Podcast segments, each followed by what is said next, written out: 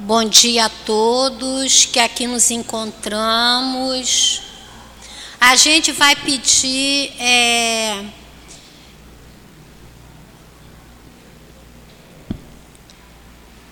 Pronto, já foi atendida.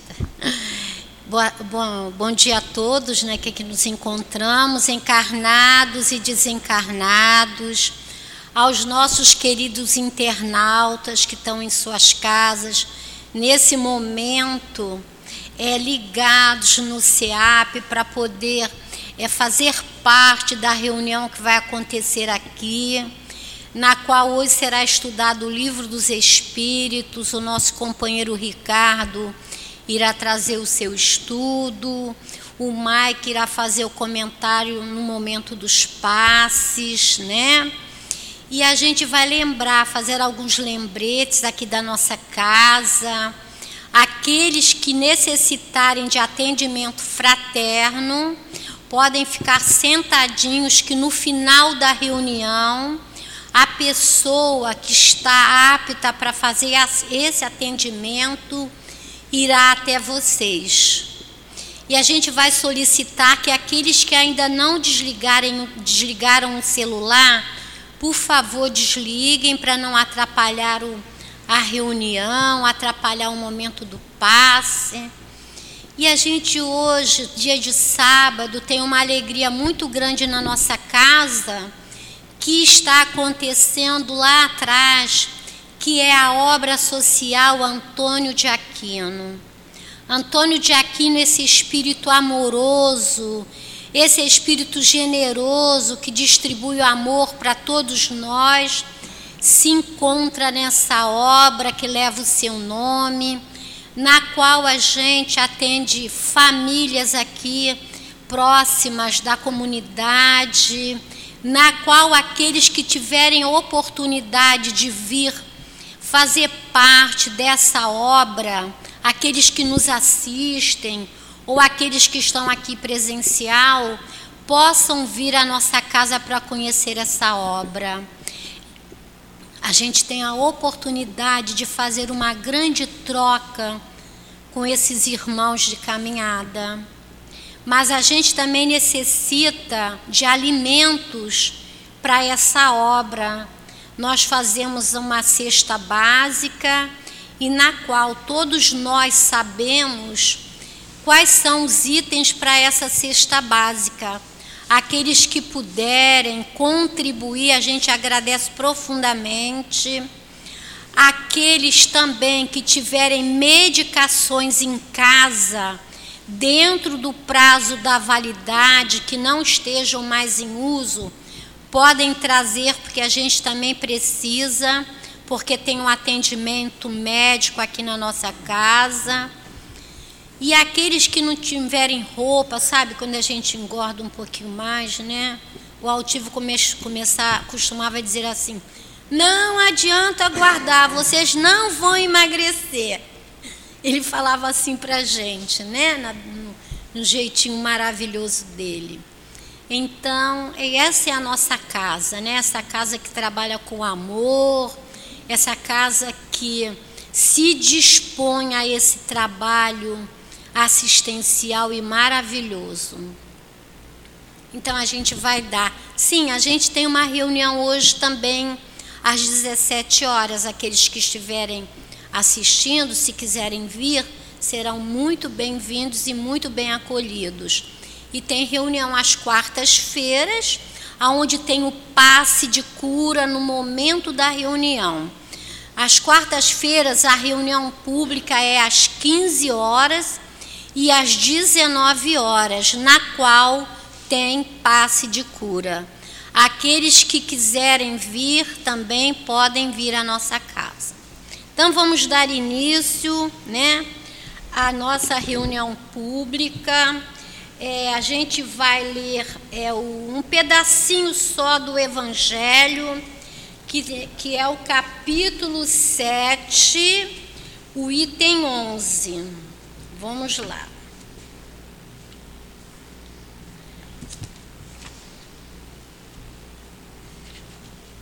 É Lacordaire que vai trazer, né?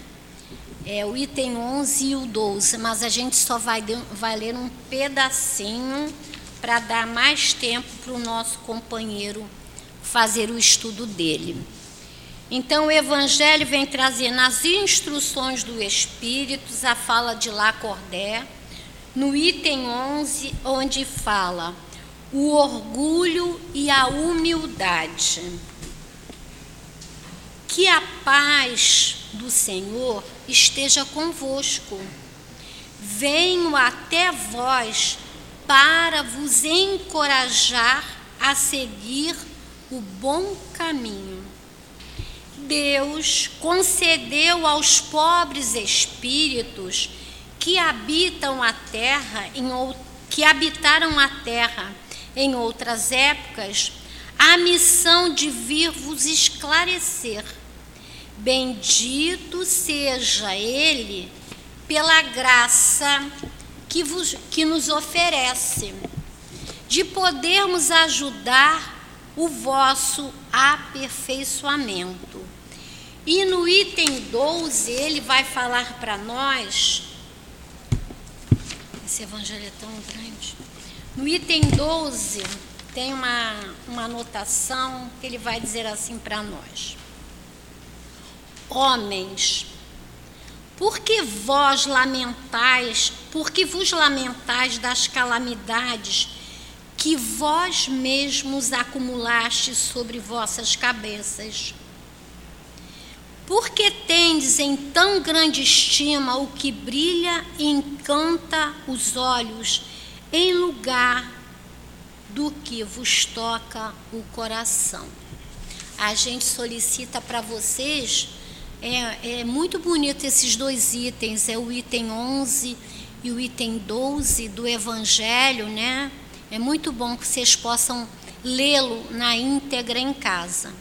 Então vamos fazer a nossa prece, vamos elevar nossos pensamentos até o Mestre Jesus, todos nós que aqui nos encontramos, encarnados e desencarnados, e os nossos queridos internautas, e vamos nesse momento conversar, solicitar e agradecer a Deus.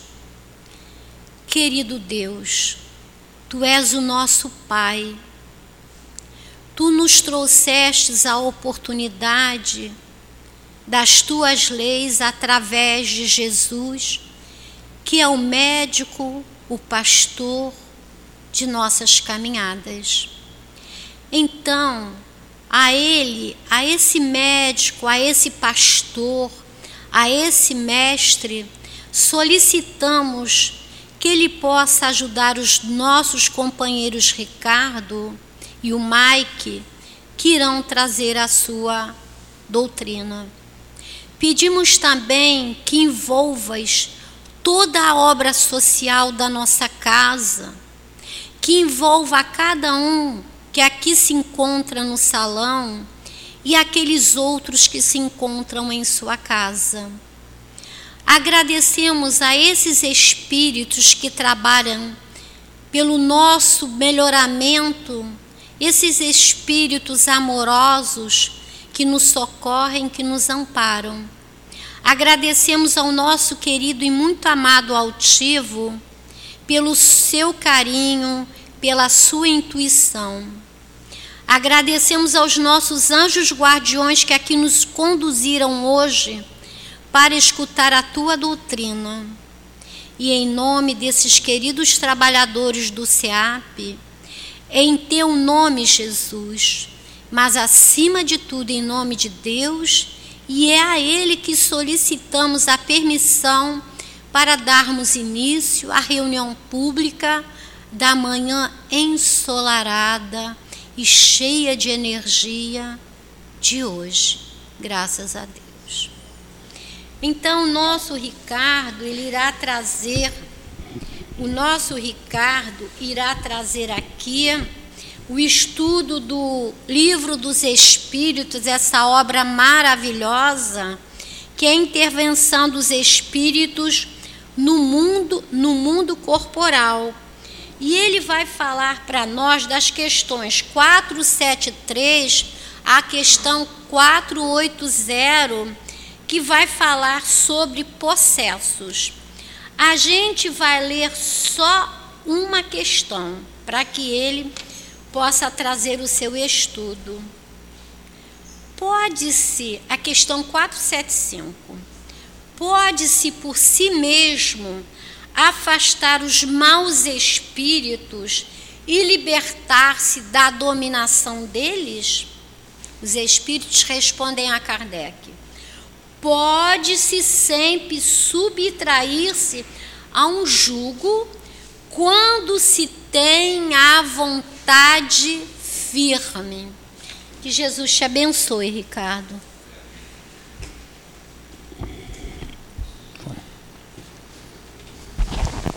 Bom dia a todos. Que a paz de Jesus possa permanecer em nossos corações, que Ele possa nos amparar, que Ele possa nos sustentar no trabalho de hoje. Bom, deixa eu me ajeitar aqui. É com grande alegria, é com grande alegria que nós retornamos aqui à casa de Altivo Pampiro para mais um estudo doutrinário. E hoje nós vamos conversar um pouco sobre essas as perguntas que a irmã relatou, que vai da 473 a 480, que fala sobre processos. É um estudo continuado né, sobre o livro dos Espíritos. É um estudo continuado sobre o livro dos Espíritos, que fala justamente sobre a influência dos espíritos na vida corpórea. Tá? E o tema de hoje fala de processos. Para que nós possamos entender é, o encadeamento lógico das perguntas, o que, é que nós vamos fazer aqui hoje na, até 10h50? Né? Nós vamos ler a pergunta, vamos comentar sobre a, a pergunta, fazer algum comentário, e vamos, na sequência, vamos ler a resposta que os espíritos deram a Kardec. Ok? A pergunta 473, o áudio está bom, gente? Mais ou menos? Não sei.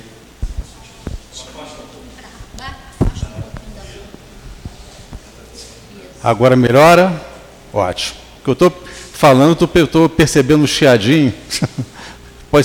Poderia ser coisa minha ou não, né? Pergunta 473 um espírito pode tomar momentaneamente o invólucro corpóreo de uma pessoa viva, isto é, introduzir-se num corpo animado e agir no lugar do espírito que nele se encontra encarnado? Olha só a pergunta que foi feita, né? O que, que ele está dizendo aqui? Um outro espírito, nós somos espíritos, ok? Somos espíritos que estamos encarnados aqui nesse momento. Existem outros espíritos que contam-se o quê? Desencarnados. Todos são espíritos. Todos são espíritos. Então ele está perguntando aqui o seguinte: pode um espírito entrar no meu corpo? Pode um espírito entrar no corpo de alguém? É isso que ele está perguntando aqui. E se nós pararmos para entender, para é, pensar um pouco sobre isso, Normalmente, no nosso dia a dia, quando a gente começa principalmente a estudar as questões relacionadas à mediunidade, algumas pessoas usam o seguinte termo: o espírito incorporou. E quando a gente ouve essa terminologia, ah, o espírito A, B e C incorporou no médium XYZ, dá a entender o que é o seguinte, que ele entrou literalmente no corpo do médico. E precisamos entender que é uma frase que as pessoas utilizam, né, uma terminologia que as pessoas utilizam, mas não é bem assim que funciona. Como nós já dissemos inicialmente, todos nós somos o que? Espíritos. Só que, além do espírito, neste momento, nessa condição que nós estamos é, é, é, encarnados, nós temos o espírito, temos um elemento que integra o espírito ao corpo físico, que dá-se o nome de perispírito, é o elemento integrador do espírito com o corpo. Se nós estamos, nós espíritos, se nós estamos vinculados a esse corpo, há um elemento que integra o nosso espírito a esse corpo. E esse elemento integrador dá-se o nome de perispírito. Peri, em torno. Espírito, em torno do espírito. Que serve também como uma roupa, vamos chamar assim, do espírito. E além disso tudo, nós temos o que? O corpo físico. Isso na condição de encarnado. Né? Na condição de desencarnado, há o espírito com o seu perispírito, que é a roupa do espírito, conservando a imagem e semelhança, geralmente, não é sempre, geralmente, a imagem e semelhança da última encarnação. Então, quando a gente. É, é, por que, que eu estou contextualizando isso? Para nós entendermos, na verdade, a resposta que foi dada pelos espíritos a Kardec que o espírito pode entrar ou não no corpo. Não pode entrar. O que acontece é um contato perispírito a perispírito. Isso acontece. Ou seja, o, o nosso perispírito pode entrar em contato com o perispírito de um outro espírito, vamos chamar assim, e nesse contato, através da lei da afinidade, através da lei de semelhança, ocorrer não só a comunicação mediúnica, propriamente dita, como também ocorre o que o texto está chamando de possessão. Vamos chamar de uma forma geral, obsessão. Compreendem? Esse é o primeiro ponto, para deixar claro. Então, incorporação, para. O que existe é um contato, perispírito a perispírito. E se esse contato existe, se eu, por exemplo, entro em contato com um determinado espírito, através desse contato perispirítico, vamos chamar assim, porque o perispírito, é, uma, é, na verdade, tem, tem várias funções, tem várias propriedades, não é o tema daqui hoje, mas inclusive tem essa capacidade de se estender. E nessa capacidade, nessa propriedade, vamos chamar assim, de se estender, ocorrem esses contatos. É, outra coisa, afinidade. Nós nos relacionamos normalmente com, no nosso ciclo de amizade com pessoas que nós temos o quê? Afinidade. Então, se nós gostamos de música, nós normalmente nós conversamos com pessoas que gostam de música, pessoas que gostam de esporte, futebol, vôlei, seja lá o que for, pessoas que admiram a, a doutrina espírita, estudiosos da doutrina espírita, nós nos relacionamos com essas pessoas que possuem, de uma forma geral, os mesmos gostos de que nós possuímos. Então, quando a gente é, é, lê essa questão da obsessão, quando a gente interpreta essas perguntas que estão designadas para o estudo de hoje, nós vamos observar o seguinte: que nós também nos relacionamos com espíritos que vibram na mesma sintonia do que a gente. Então, se nós somos espíritos extremamente benevolentes, extremamente dispostos ao bem. Quase um ser perfeito, quase um homem de bem, vamos chamar assim. Então, se nós somos assim, nós vamos relacionar da mesma forma com esse grupo de espíritos. Por outro lado, se nós possuímos os nossos vícios, né? Se nós somos criaturas, como o Evangelho na página inicial mostrou. Nós somos criaturas extremamente orgulhosas, vaidosas, egoístas.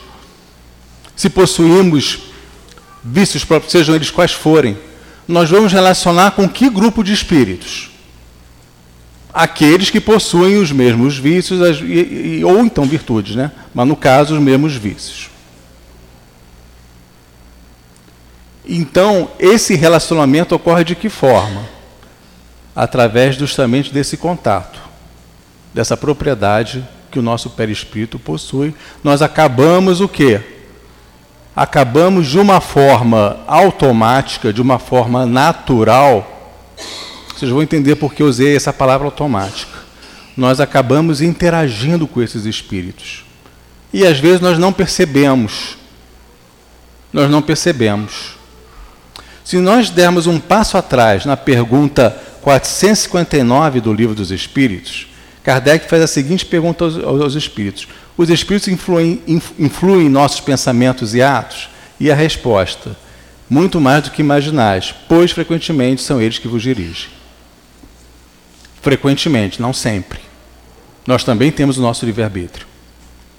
Portanto, existe uma influenciação dos espíritos para conosco, estabelecida mediante a essa lei de afinidade que nós possuímos com esses espíritos. Ok? E algumas das vezes essa afinidade é muito forte, é muito latente, e nós não percebemos. E acabamos, na verdade, eles, de certa forma, usam, utilizam o nosso veículo físico para demonstrar a forma como eles pensam, a forma como eles atuam.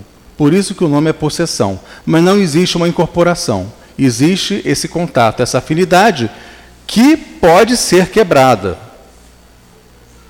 Daí a importância, agora fazendo o link lá na pergunta 919, daí a importância constante de nós nos observarmos.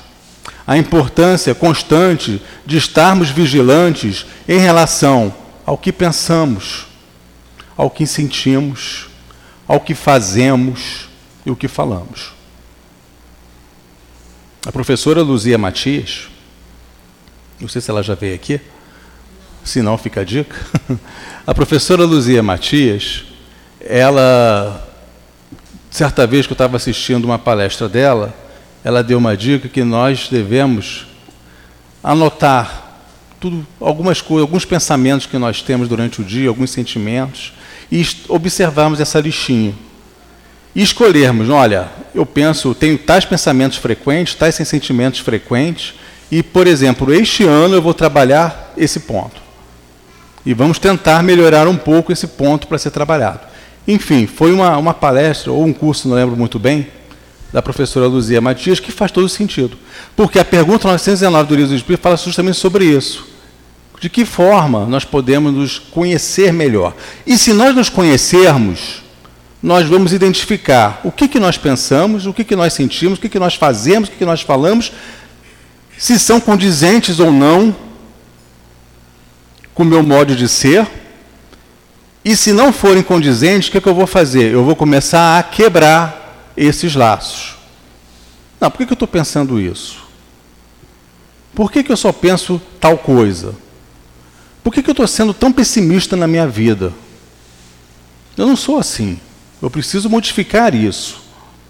E eu tento, não é uma coisa fácil, é uma coisa difícil, eu tento arduamente modificar a minha forma de pensar, a minha forma de sentir. Até mesmo a forma como eu falo. Será que eu falo muito palavrão? Espera aí, então por que, que eu estou falando muito palavrão? Eu não era assim. E eu estou estudando uma doutrina. Se eu estou estudando uma doutrina é para que eu possa me modificar em função do estudo que eu faço da doutrina. Então não está valendo a pena. Está na hora então da gente começar a fazer essa avaliação. Porque se eu estou agindo desta forma, não estou dizendo que necessariamente é, 100% dos casos, uma influência espiritual. Por isso que eu li a pergunta 459. Geralmente eles podem nos dirigir, mas nem sempre. Pode ser uma atitude minha, um pensamento meu. Ou não. Então pode ser ou não.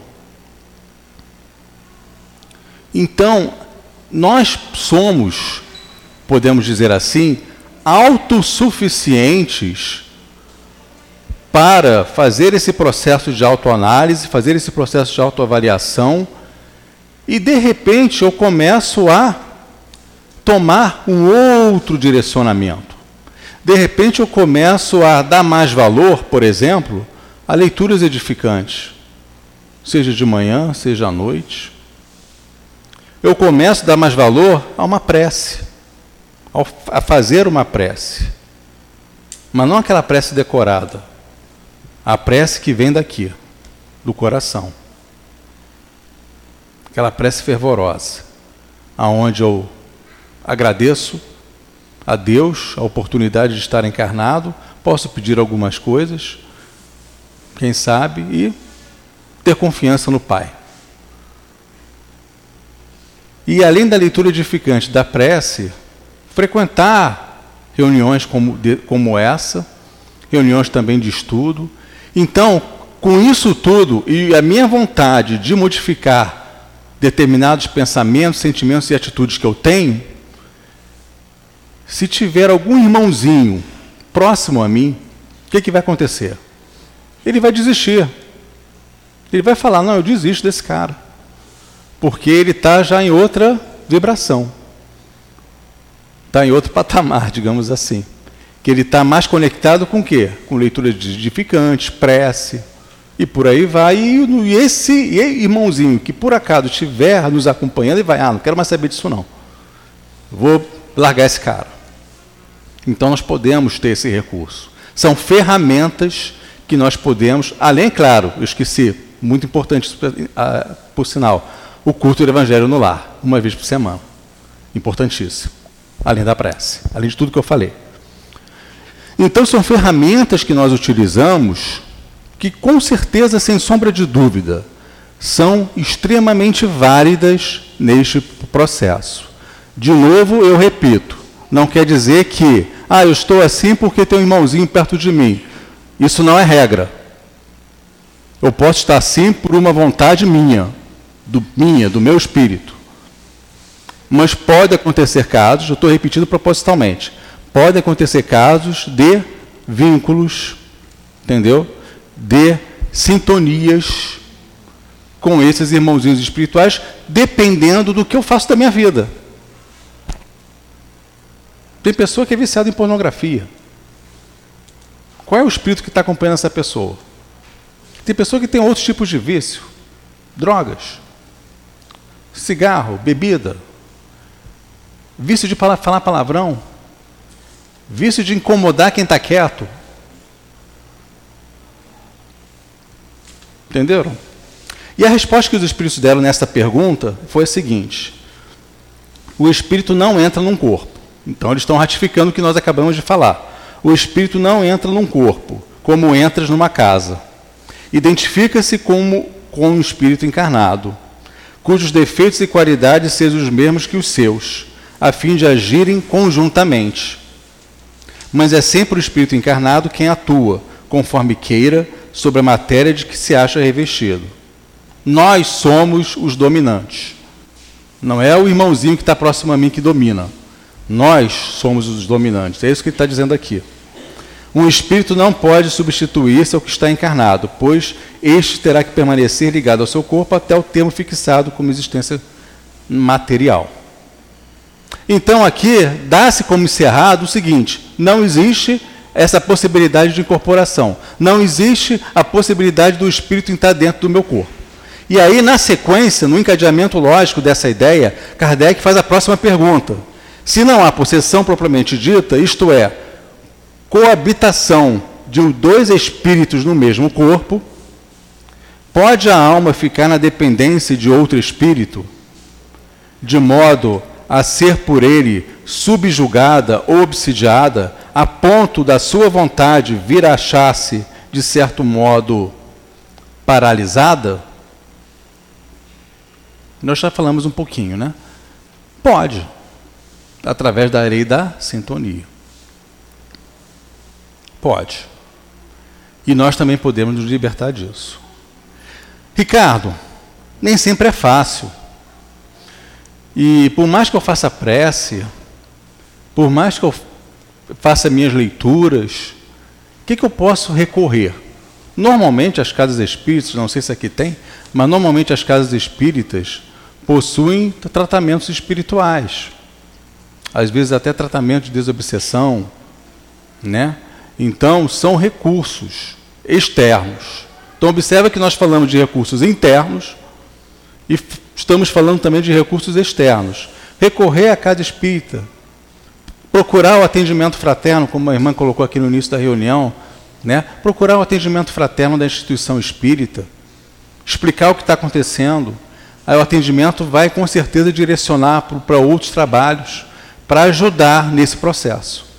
E além disso, temos o nosso dever de casa, que nós acabamos de falar. Mas depende sempre de quê? Uma coisa muito importante. Porque normalmente nós terceirizamos. Ah, se eu estou tendo uma influência espiritual, então quem tem que resolver isso é a casa espírita. A casa espírita tem um percentual menor nesse processo. O maior percentual de nós realmente nos libertarmos de todas essas questões, de quem é? É nosso. É nosso. Nesse período de pandemia, observou-se realmente um, um, crescimento de casos dessa natureza, porque as pessoas naturalmente ficaram um pouco mais tristes, deprimidas, ansiosas. E quando as pessoas ficam tristes, deprimidas e ansiosas, o que, que acontece? Ela. Uh, a vibração cai. Se a vibração cai, é porta aberta para que o irmão possa, ó, pá, se conectar, se sintonizar. E aí, aí várias coisas podem acontecer. Continuar na, de, de, na depressão, continuar na, na, na ansiedade, desenvolver outras síndromes mentais, outras síndromes psicológicas, e por aí vai. São outros pontos que nós podemos observar. E repito sempre: não quer dizer que toda pessoa ansiosa está passando por um processo de obsessão. Não estou dizendo que toda pessoa que esteja deprimida esteja passando necessariamente por um processo de obsessão. Não é isso. Estou dizendo que é uma possibilidade em função da minha queda do padrão mental. Se eu estou é, é, com um padrão mental muito baixo, eu estou abrindo brecha para que outros irmãos possam se sintonizar nessa mesma faixa vibratória.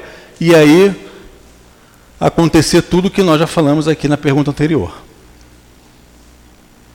Mas pode ser também que eu desenvolva todas essas questões todas por uma exclusividade minha, do meu espírito, da minha mente, do meu ser psicológico. Também pode ser.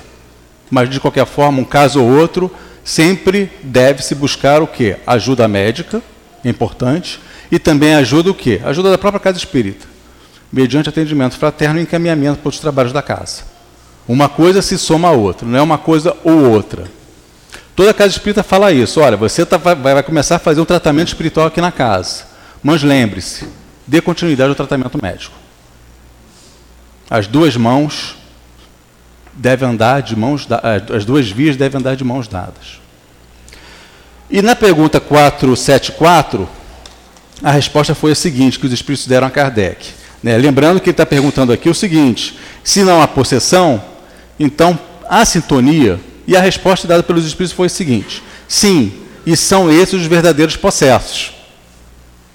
Né? A relação de sintonia, como já, já, nós já falamos aqui bastante.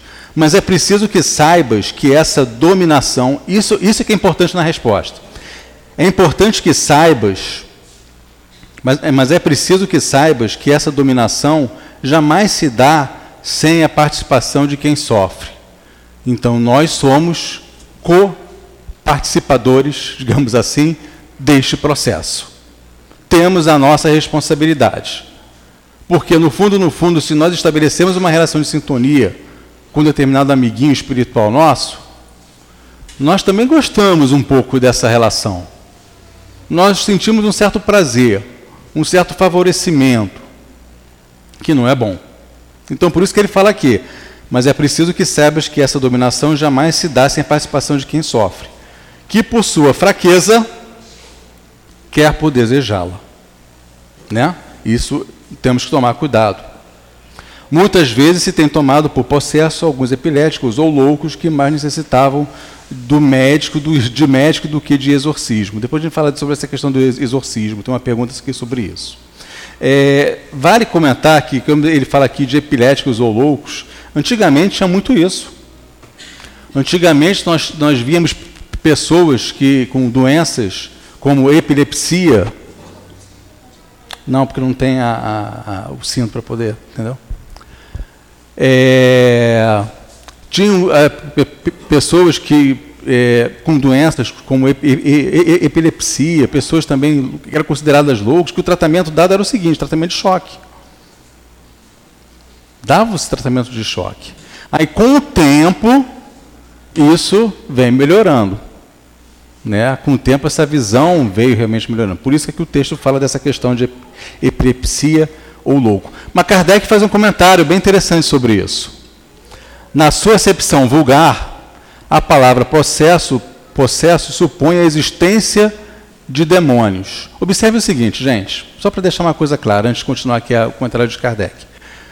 Essas terminologias que nós lemos, às vezes nós vemos inclusive em filmes, em noticiários, etc., demônio, anjo. Na verdade, vamos, vamos, vamos conceituar anjos, demônios, espíritos obsessores, todos eles são espíritos imperfeitos que encontram-se em evolução. Assim como nós também somos espíritos imperfeitos que nos encontramos em processo evolutivo. A condição é que nós aqui estamos encarnados e os outros estão na condição de desencarnados, mas ainda são espíritos imperfeitos em evolução. Então, quando a gente lê alguma terminologia, alguma obra escrito, ah, o demônio, não, é um espírito. É um espírito imperfeito. Talvez pela sua imperfeição moral, ele esteja mais ligado, digamos assim, às condições de moralidade inferior. Eles se sentem muito prazer em fazer o mal, em desejar o mal, entrar em sintonia com cada um de nós, que vibram na mesma intensidade deles, para justamente dar continuidade à realização da maldade. E maldade é o quê? É a ausência da bondade. Né? Mal é a ausência do bem. Percebem? Então, é, é, quando, normalmente, quando a gente fala obsessor, demônio, essas coisas, o demônio nem tanto, mas na literatura espírita nós, nós é, lemos mais, estudamos mais a questão da obsessão. Manuel Filomeno de Miranda, inclusive, tem vários livros, várias obras que falam sobre esse assunto, não só da obsessão, como também da desobsessão. Então, temos que entender que são espíritos, como assim como a gente, e eles precisam da nossa ajuda. E de que forma que nós podemos ajudá-los? Pela prece, emanando bons pensamentos, para que ele possa também ser ajudado, para que ele possa também ser auxiliado porque não, não, não, não, seria justo se nós simplesmente, é, como eu falei inicialmente, que nós devemos inclusive fazer a leitura, a prece, né, mudar o nosso padrão mental para que realmente esse vínculo de sintonia seja quebrado, mas ele vai continuar por aí, até encontrar um outro irmão que vibre da mesma forma que ele. Então, o que, que nós podemos fazer por esse irmão? Uma prece para que ele possa realmente encontrar um novo caminho a ser seguido. Voltando à resposta de Kardec. eu, brinco que relógio na casa espírita passa muito rápido, é verdade, já são dez e meia. Na sua acepção vulgar, é outro fuso horário. Na sua acepção vulgar, a palavra possesso supõe a existência de demônios, isto é, de uma categoria de seres de natureza má, é o que nós dissemos. E a coabitação de um deles, de um desses seres, com a alma de um indivíduo no seu corpo. Considerando-se que, nesse sentido, não há demônios e que dois espíritos não podem habitar simultaneamente no mesmo corpo, não há processos, segundo a ideia comumente associada a essa palavra. Pela palavra processo, deve-se entender apenas a dependência absoluta de que uma alma pode achar-se na relação com relação a espíritos imperfeitos que a subjugue. Dependência absoluta. E lembrando, nós somos autossuficientes para quebrar essa relação. Não é fácil, é difícil, mas nós podemos quebrar essa relação através de novos hábitos, de novas formas de pensar, de novas formas de sentir. Eu estou ratificando isso porque é uma coisa extremamente importante. Depende muito da gente. Não adianta eu, eu, eu entrar para um tratamento de desobsessão na casa espírita. Vai ajudar? Vai, com certeza. Vai solucionar? Não sei. Porque se você não mudou sua forma de pensar, se você não mudou sua forma de sentir, se você não mudou sua forma de fazer as coisas, de falar, pode só avisar, mas lá na frente tudo isso pode voltar. Entendem? Depende da gente. 475, que a irmã já leu aqui no início. Pode uma pessoa por si mesma afastar os espíritos maus e libertar-se do domínio deles? Que nós acabamos de responder aqui. Pode. E a resposta foi justamente essa. Ó. Sempre se pode sacudir um jugo, quando se tem vontade firme. Então depende da nossa vontade. E não é qualquer vontade, é uma vontade firme, aquela vontade persistente. É a mesma vontade que logo no início do ano você olha assim, quero emagrecer. Então vamos embora, vamos fazer exercício físico, vamos procurar uma nutricionista, vamos embora, vamos, é, é, é essa pegada. É essa vontade que ele está falando aqui. Entendeu? Então, se você está se sentindo realmente entrando naquela aquela sensação de tristeza, aquela sensação de melancolia, vamos sair desse, dessa, dessa vibração. Vamos nos conectar com outras coisas. Né? Vamos fazer passeios, vamos sair, vamos ver coisas novas. É, é a gente tentar sa sair dessa zona. Ler coisas boas, fazer prece, tudo bem, mas também vamos dar um pouco de paz para o espírito. Você sempre gostou de ir à praia? Vai à praia. Você sempre gostou de ir a shopping? Vá no shopping. Você sempre gostou de fazer uma determinada atividade? Faça. De ir no parque? Vá. Para sair dessa dessa zona de penúmbra que você está percebendo que você não entrou, mas está quase lá. Porque a sua vibração está baixa. Pergunta 476. Não pode acontecer que a fascinação exercida por um espírito mal seja tal que a pessoa subjugada não perceba? Neste caso, uma terceira pessoa pode fazer que cesse a sujeição da outra, que condição deve preencher essa terceira pessoa? É, observe o seguinte: aqui está falando de uma terceira pessoa. A influência de uma terceira pessoa nesse processo para suavizar, digamos assim, amenizar essa relação que existe entre o espírito e o irmão e teria uma, agora um terceiro elemento para tentar suavizar. Eu lembro muito, certa vez, numa reunião mediúnica, aconteceu algo semelhante a isso. Né? É o médium dando passividade para o espírito, através dessa lei de sintonia, é a mesma coisa. E justamente, ou por uma lei simplesmente não só de sintonia, como também pode existir também um ato de caridoso do médio para justamente, através de todo o trabalho que é feito pela espiritualidade, obviamente, conduzir esses espíritos para a reunião mediúnica.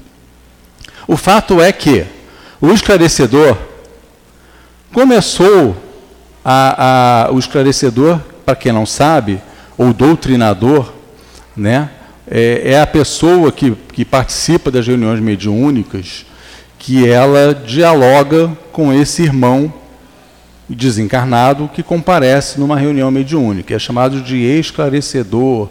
Normalmente é, é chamado de esclarecedor, mas algumas, algumas pessoas, algumas instituições ainda usam o termo doutrinador, enfim. Então, o esclarecedor tem esse propósito, ele dialoga com esse irmão, para tentar realmente convencê-lo, mostrar o melhor caminho, fazer um atendimento fraterno para aquele irmão. Na verdade, resumindo, é isso. Muito bem, certa vez aconteceu uma situação desse tipo. Vou falar bem rápido, que justamente responde essa pergunta aqui. Esse esclarecedor começou a dialogar. Aí, certa vez, o, o espírito desencarnado deu uma risadinha e falou o seguinte: Quem é você para me falar isso tudo que eu devo fazer se você faz coisas iguais ou até piores? Quem é você? Que moral que você tem? É o que está descrito aqui nessa pergunta. Que moral que você tem? Então, são, então isso que, que Kardec perguntou, que os espíritos responderam, é justamente o seguinte: cuidado com essa terceira pessoa que essa terceira pessoa que interferir neste processo tem que ser uma terceira pessoa que esteja não na mesma faixa vibratória.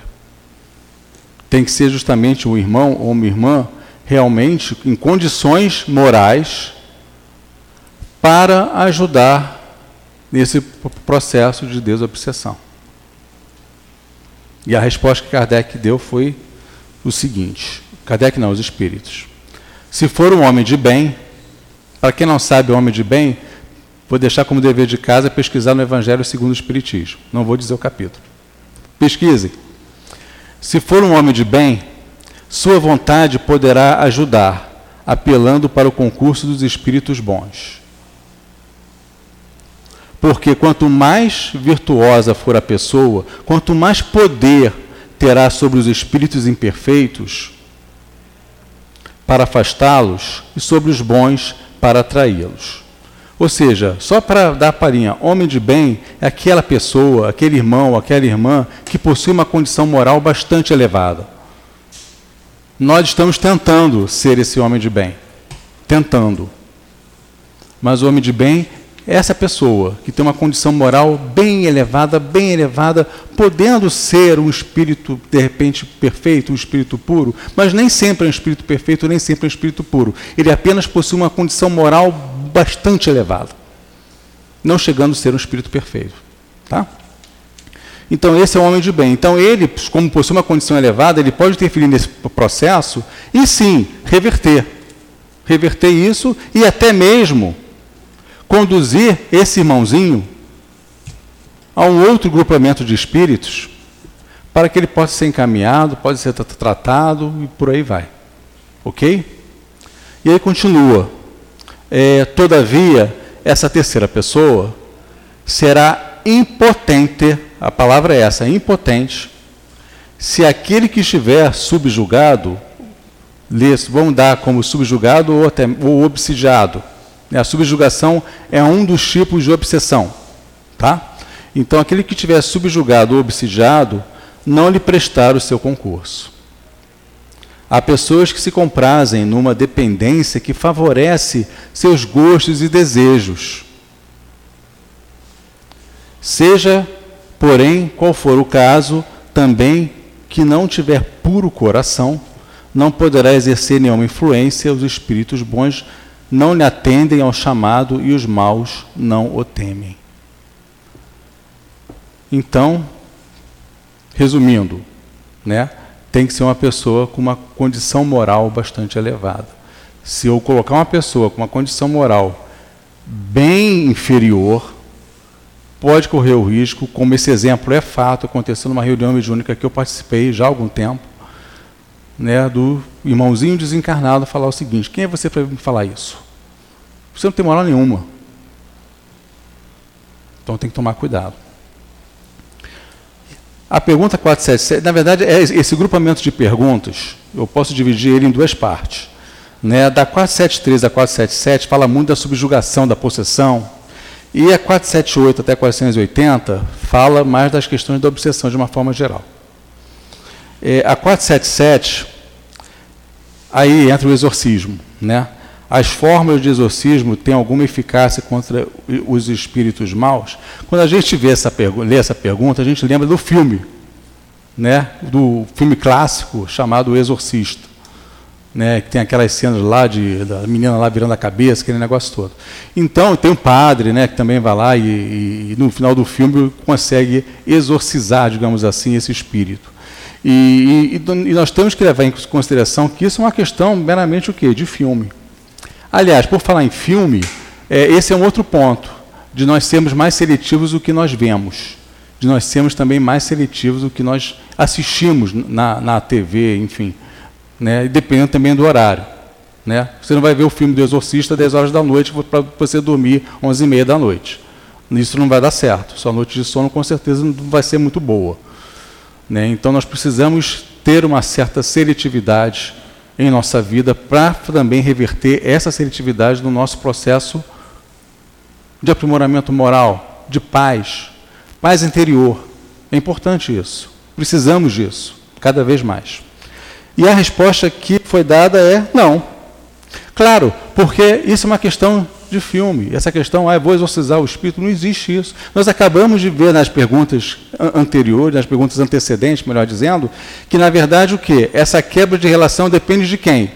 Principalmente de nós, através da mudança de sintonia. Né? Podemos recorrer a instituições espíritas para poder nos ajudar. Nós já dissemos isso. Agora, essa prática da, do exorcismo e tal, como Kardec, como é, Kardec pergunta aqui se as formas de exorcismo têm alguma eficácia sobre os espíritos maus, e a resposta foi bem clara, bem objetiva. Não. Quando esses espíritos vêm alguém tomá-las a sério, riem e se obstinam. Então, não existe essa questão. Ah, isso é uma. Quer dizer, antigamente, né, é, é, eu não vejo isso acontecer na atualidade. Antigamente utilizava-se algumas das técnicas nesse, nesse, nesse sentido. É, Chico Xavier mesmo, acho que no filme do Chico tem uma cena, se não me falha a memória, agora, agora que estou lembrando. Na cena do Chico foi chamado na casa de uma pessoa para exorcizar o espírito. Né? E ele, na verdade, naquele momento, ele fez o quê? Fez uma prece. Fez uma prece, fez uma oração. Deu um passe. Isso não é exorcismo. Isso não é exorcismo. Você, mas não é qualquer pessoa que pode dar passe, deixar isso bem claro. Né? Para dar passe, você tem que ser preparado na casa espírita, tem que fazer curso, tem que ter uma preparação, tem que ter estudo também. Né? Para poder realmente, e não pode ser sozinho, tem que ser você com mais uma pessoa. Para garantir a segurança. Esse, isso é um ponto importante quando a gente fala, a doutrina espírita fala muito sobre essas questões, não só do passe, como também da, dentro de casa, de você é, é, é, dar passividade a um espírito dentro da sua casa. Não, não convém, não convém, né? Pela segurança, né, da sua casa, da sua vizinhança, da sua própria segurança. São atividades o passe pode até ser dado dentro de casa, desde que, tenha com outro, desde que seja com outra pessoa. Agora, quando a gente fala em mediunidade, né, de você dar passividade para um espírito, casa espírita, tá, gente? Pelo amor de Deus. E culto no Evangelho Lar também não tem que dar passividade. Culto no Evangelho Lar é para ler o Evangelho, fazer reflexões sobre o que está sendo lido no Evangelho, né, para levar para o dia a dia, para aquela semana. Né? Agora, quando a gente fala em mediunidade na casa espírita. Eu estou falando isso porque eu, nessas andanças aí no, no, próprio movimento espírita, eu já vi algumas situações, algumas práticas de mediunidade em casa, em residência. E no final não, não, o final não deu certo. E outro ponto importante de alerta, principalmente aos médiuns, estudem. Não deixam, não deixem de estudar estudem constantemente, porque através do estudo você vai estar mais capacitado para exercer né, a sua função mediúnica, seja ela qual for, seja qual for o tipo de mediunidade. Então, são algumas coisas que estão me vindo aqui, não está no escopo aqui do texto, mas como tá, alguém está alertando aqui, não custa falar, né? Não custa falar que são coisas importantes. Certa vez, nós fizemos um seminário lá na nossa casa espírita, e o, foi Marcelo Shoa, que foi inclusive, ele, ele, ele na época ele estava aqui no Rio ainda, ele está em São Paulo agora, mas na época ele estava aqui no Rio, ele era lá do Seja Barra, e ele foi lá na nossa casa espírita e ele falou justamente isso. O médico que não estuda, o médico que frequenta uma casa espírita apenas para frequentar reunião, reunião mediúnica, não assiste uma palestra pública e não estuda, está aberto a fenômenos relacionados à obsessão. Está aberto. Está vulnerável. Está vulnerável. Então, é importante. Por isso que, antes de você realmente é, é, trabalhar mediunicamente numa casa, desde é, é quando você pisa na casa, né? Muitas casas direcionam o quê? Não, você vai ter que fazer parte de um grupo de estudo. O grupo de estudo é um remédio para a gente. Aqui tem vários grupos de estudo, eu já vi. O grupo de estudo é um remédio para a gente, porque a gente acaba não só tendo conhecimento doutrinário, mas a gente também muda a nossa vibração, a forma como a gente se conecta com os nossos amiguinhos espirituais, isso também se altera. Porque a gente está mudando pensamento, a gente está mudando tudo isso. Continuemos. 4, 7 e 8. Há pessoas que, embora animadas de boas intenções, não deixam de ser obsidiadas. Acontece isso. A pessoa está animada de boa intenção, está sempre querendo, mas ela está obsidiada. Por que será que isso acontece? Né? Porque no fundo, no fundo, ela está conectada com as más paixões. Ela por fora transparece uma coisa, por fora quer fazer o bem, quer fazer a caridade, participa de rondas, mas dentro dela, a conexão dela é com outra coisa, é completamente diferente. Né? Cuidado com isso, é uma, é uma armadilha. Qual o melhor meio de nos livrarmos dos espíritos obsessores? Resposta: cansar-lhes a paciência. cansar-lhes a paciência, não dar nenhuma importância às suas sugestões e mostrar-lhes que estão perdendo seu tempo ao verem que nada conseguem, afastam-se. Eles se afastam, né? E é, é, aquele negócio que eu comentei no início, né? É, é pra, até para completar essa resposta, é, não para inviabilizar, para completar, que na, na, verdade é justamente isso que está tá aqui escrito. Quem sou eu para discordar da resposta dada pelos espíritos a Kardec? Mas é, que, é aquela história se nós nos reconectarmos a uma outra faixa, eles desistem, eles vão embora. Tem um vídeo muito interessante no YouTube relacionado a um vício de bebida, né, que mostra esse processo né, de um irmão né, que se conecta vibracionalmente com o irmão viciado em bebida e ele acaba inspirando a bebida. Ele estimula o irmão a beber para o espírito inspirar a bebida. E aí, consequentemente, o que acontece? Depois do, do, da continuidade desse vício, esse irmão ele sai do vício e o espírito o que, que faz? Pô, não vou mais ficar com esse cara, eu vou procurar outro. E vai, e segue. Né? É isso que ele fala aqui, cansa a paciência. A prece é o meio eficiente para curar a obsessão? Kardec foi muito objetivo nessa pergunta. A prece é o meio eficiente para curar a obsessão? Nós já falamos aqui bastante sobre a prece. Vamos ver se bate com o que, com o que nós falamos, com a resposta que foi dada pelos Espíritos. A prece é um poderoso socorro em tudo, mas crede que não basta murmurar palavras para obter o que, de, o que se deseja. Não adianta eu estar falando, Pai nosso que estás no céu, santificado seja o vosso nome, e tu está pensando, olha, daqui a pouco eu tenho que ir no mercado, eu tenho que ficar com meu filho para fazer o dever de casa, eu tenho... não, não adianta. É isso que ele fala aqui, não basta murmurar palavras. E não só nessa situação, como também eu posso falar, não pensar em nada e repetir de uma forma mecânica. Para nós que estamos no céu, se a gente peça de vosso nome. Mas você, por isso que fala, a prece fervorosa é aquela que parte de dentro. Pode ser qualquer prece, não precisa, ah, Ricardo, eu tenho que fazer uma prece bonita. Não. Pode ser uma prece de duas palavras, de três palavras. Pode ser uma prece feia, mas o mais importante é que ela saia do coração. Isso que é o mais importante. Por isso, inclusive, lá na Casa Espírita, nós estimulamos bastante as pessoas a fazerem a prece inicial no início do estudo. Como um treino, como um exercício, para que elas possam justamente treinar isso. É importante. Que ele fala, não basta murmurar palavras. Deus assiste os que agem, e não os que se limitam a pedir. Preciso, pois, que o obsidiado faça, por sua vez, o que for necessário para destruir em si mesmo a causa que atrai os espíritos maus. Essa é uma frase, talvez seja a melhor frase aqui de todas essas perguntas. A melhor e a mais importante. Né?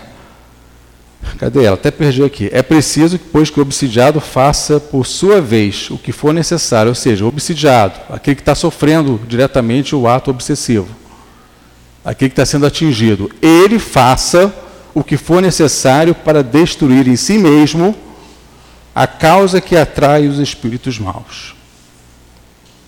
É o que nós dissemos bastante sobre isso aqui. Depende da pessoa. Isso é o mais importante depende da pessoa, da vontade, dela fazer o que for necessário para justamente romper esses laços, esses laços de conexão com esses espíritos maus, que são espíritos imperfeitos.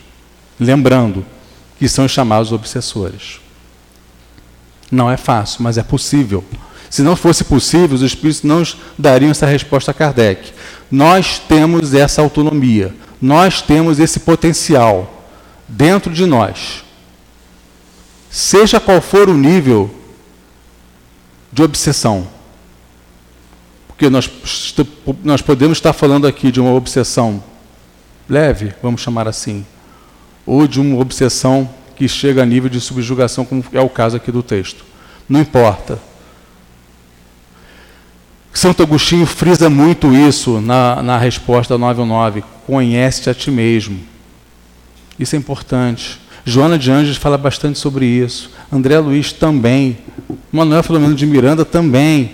Todos eles falam do autoconhecimento.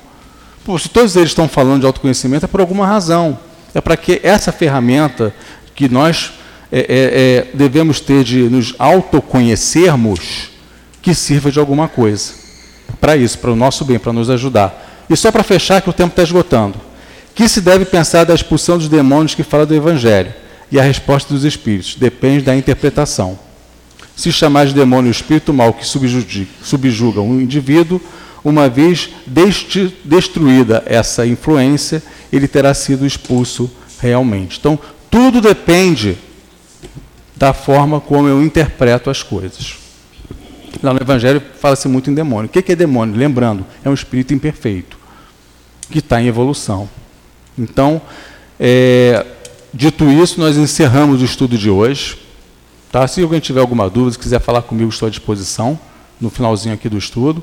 E vou devolver a palavra aqui para a nossa irmã dirigente para dar continuidade ao encerramento da reunião.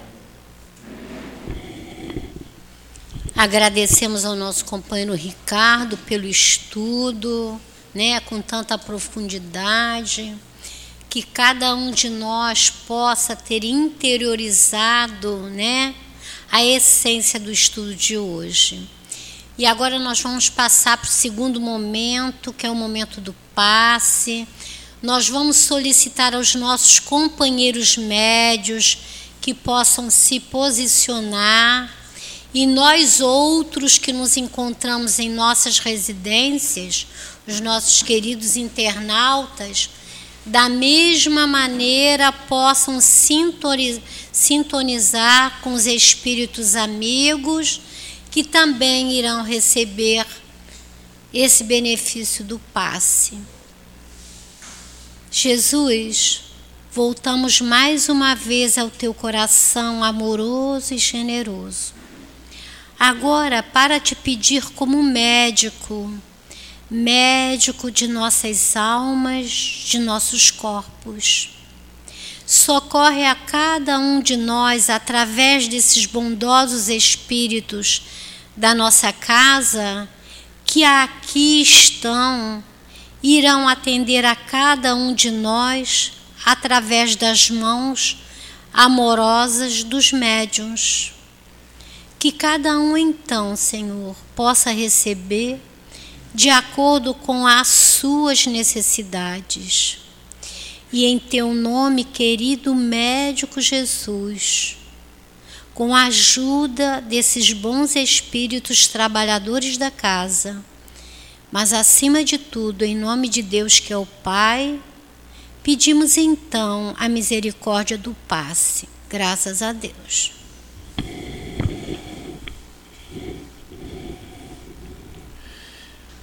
Que a paz do Senhor Jesus esteja conosco. Que a gente possa hoje, nesse momento, nos envolver no sentimento de amor do Mestre Jesus. E quando a gente fala do capítulo 7, Evangelho indicado para o nosso estudo de hoje, né, no título de Bem-aventurados os pobres de espíritos, vem falando da humildade e do orgulho.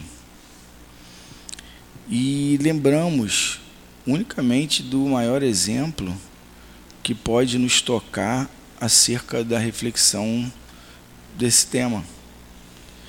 Jesus, motivo né, desse evangelho, orientador, mestre de todos nós, passou na terra a fim de trazer o exemplo. Um exemplo de amor, um exemplo de dedicação ao outro. E quando a gente fala de orgulho e humildade, aonde estava Jesus? Como se colocava a palavra dele diante de nós? Com quem Jesus andou? Quais eram suas escolhas a título de parceria daquele projeto? E a gente lembra que a época teria muitas opções junto aos orgulhosos de Roma, junto aos saduceus, junto às referências de poder da época.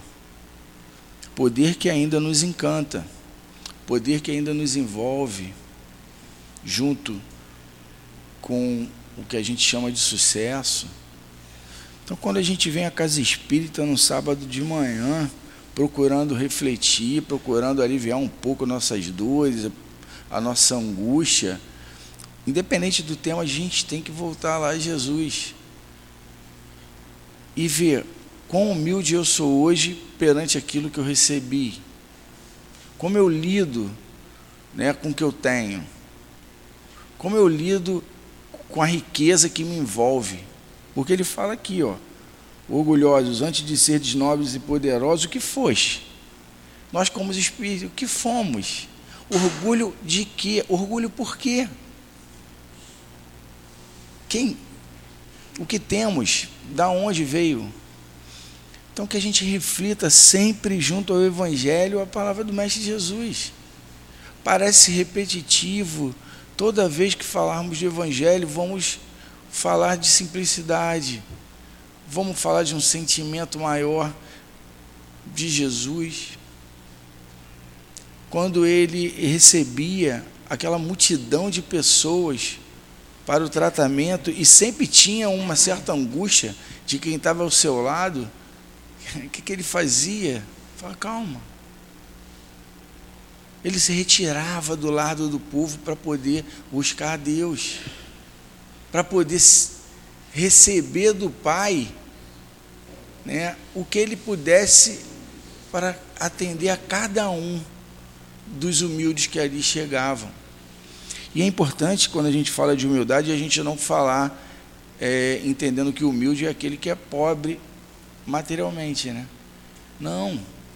O orgulho ele está em todos os lares. Nos lares, obviamente, dos ricos, e, sobretudo, também de todos nós que aqui estamos, mas dos pobres também. Dos pobres também. Então, que nós possamos refletir né, dentro do Evangelho, e ele fala aqui para a gente muito claramente: o terrível adversário da humildade é o orgulho. Então, que a gente possa reconhecer né, o, o nada que nós somos sem Deus é lembrar que somos criaturas, mas lembrar ao mesmo tempo que ele fala muito bem para a gente. Ó. Acordai, meus irmãos, meus amigos, que a voz dos Espíritos comova vossos corações, praticai a generosidade e a caridade sem ostentação, isto é, fazei o bem com humildade. Hoje aqui é um exemplo de atendimento fraterno. Recebemos na nossa casa muitos irmãos que, como nós em outro momento, precisamos de algo material. Mas, mas a gente precisa de mais o quê? Porque comida, qualquer um que tiver dinheiro pode dar. Nessa relação que a gente tem com os companheiros que estão aqui na nossa sala, que estão lá atrás, o que, que eu tenho feito como trabalhador? Como eu recepciono? E qual é a minha sintonia para eu chegar nesse trabalho aqui ou chegar nessa casa. O companheiro falou tanto de sintonia hoje, obviamente associando ao tema da aula, que era obsessão, né, ou subjugação ou qualquer outra, mas o que a gente escolhe todo dia, quando eu acordo? O que, que eu quero ser? O que, que eu quero fazer? Eu quero estar com o Mestre Jesus, eu quero planejar o meu dia recuperando aqueles exemplos do que eu fiz do dia anterior e me envolvendo no sentimento de amor, de paz. Eu reconheço o quanto eu vou ao outro agressivo, duro. O quanto a minha dor de hoje é reflexo do que eu fiz ontem. E aí, quando ele fala da aproximação dos irmãos mais ignorantes, que gostam da nossa angústia, que gostam da nossa agressividade, que gostam da nossa prepotência, do quanto a gente olha para dentro e fala: Olha como eu sou bom. E aí a dor nos coloca no nosso devido lugar. A dor leva justamente a gente para o ponto principal. Mas vamos repetir aqui porque é importante. Que a voz dos Espíritos comova os vossos corações. Praticai a generosidade e a caridade para todos que estão à nossa volta e para a gente também. Sejamos mais suaves na relação com nós mesmos. Pratiquemos o perdão ao outro, com certeza, nessa relação de humildade, para reconhecer o meu erro, mas que a gente possa também é, reconhecer conosco mesmo, que a gente possa nos perdoar, que a gente possa entender que não somos super-homens, super-mulheres, que podemos sofrer sim, que podemos nos deprimir sim, que podemos nos angustiar sim. E a humildade é justamente isso. De eu reconhecer que eu não sou grande, eu sou pequeno, mas eu posso romper a qualquer momento essa relação né, danosa comigo, com o outro, através da prece, através do estudo da casa espírita. Provavelmente nós que estamos aqui na frente, a única diferença é o fato de em algum momento a gente ter tomado a decisão de querer estudar, de querer colocar-se à disposição. Moralmente somos melhores? Provavelmente não. Igual, piores, mas já dispostos a reconhecer que o estudo é o caminho único único que nos leva a entender a humildade do Mestre Jesus, a entender que eu não preciso do orgulho para poder me sentir melhor, para ter autoestima, para ter a capacidade de vencer as dores, as angústias. Muito pelo contrário, a casa está cheia de estudo. Então, que todos possam vir aqui estudar, trabalhar e, de alguma forma, romper aí com o que está passando e adentrar a doutrina espírita, estudando, né? Conhecendo um pouquinho mais do Mestre Jesus também e de Kardec. Que assim seja.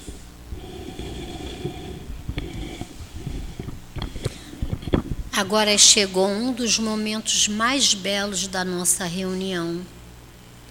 É o momento de agradecer que todos nós que aqui nos encontramos, encarnados e desencarnados, e os nossos queridos internautas, possamos agradecer.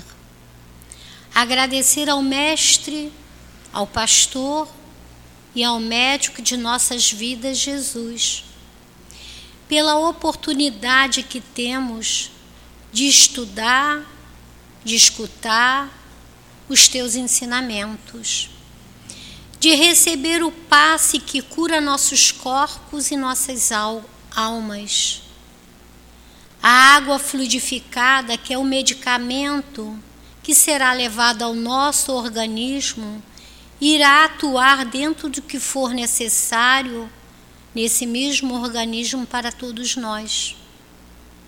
Sempre com a gratidão nos nossos corações, pela oportunidade de conhecer a doutrina espírita. Agradecer a esses trabalhadores da nossa casa que com tanto amor aqui venham para os trabalhos. Agradecer ao altivo, esse amigo querido que nos intui e nos ajuda. E te agradecer, Jesus, como médico, como pastor, como mestre de nossas caminhadas. E agradecer a Deus Pai, que nos criou por amor para o amor. E em nome desse Pai amoroso e generoso, e a Ele solicitamos a permissão para darmos por encerrada a reunião pública da manhã de tanta luz em nossas vidas, graças a Deus.